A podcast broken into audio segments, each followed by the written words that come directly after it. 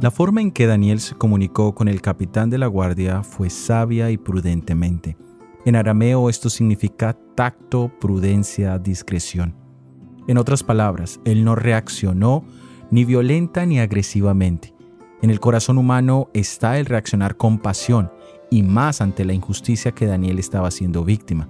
Pero esto también es resultado de las bendiciones que Dios le había dado por su disposición a no querer contaminarse con la comida ni bebida de la mesa del rey.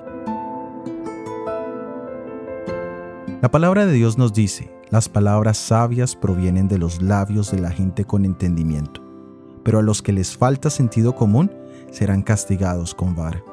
Las palabras de sabiduría y prudencia son el resultado de labios que sacan del tesoro del corazón. El Señor Jesús nos dijo que de la abundancia del corazón habla la boca.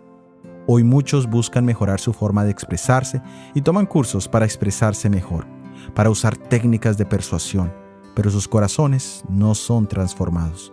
Por eso en momentos de presión, los labios solo expresan palabras necias y soeces, que solo generan más ofensas. Necesitamos sabiduría en nuestros corazones. La sabiduría se personificó en la vida de nuestro Señor Jesucristo. Por eso Él nos invita diariamente a que vayamos a Él y aprendamos de Él que es manso y humilde. Y Él no solo nos enseña a hablar mejor, sino que transforma la fuente de nuestras palabras. Soy Óscar Oviedo y este es el devocional Daniel en 365 días.